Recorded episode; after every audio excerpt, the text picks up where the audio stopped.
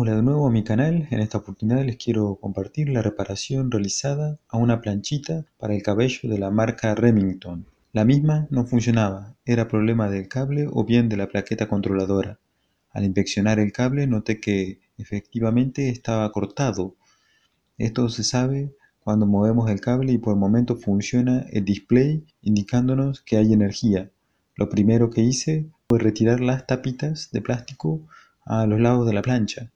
En el interior se encontraba un tornillo.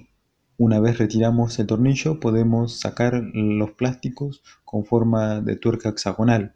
Acto seguido retiramos los tornillos del plástico donde se conecta el cable de alimentación.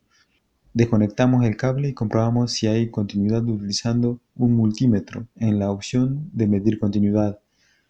Utilizando el soldador de estaño desoldamos el adaptador donde encontramos el cable positivo y el cable negativo y dejamos preparado para conectar el cable reparado.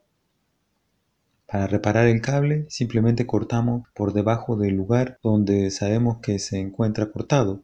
Pelamos los cables y en este caso yo corté un pedazo de plástico que recubre la unión entre el plástico de la plancha y los cables positivo y negativo el mismo sirve para evitar que el cable de alimentación se dañe por el movimiento y la fricción.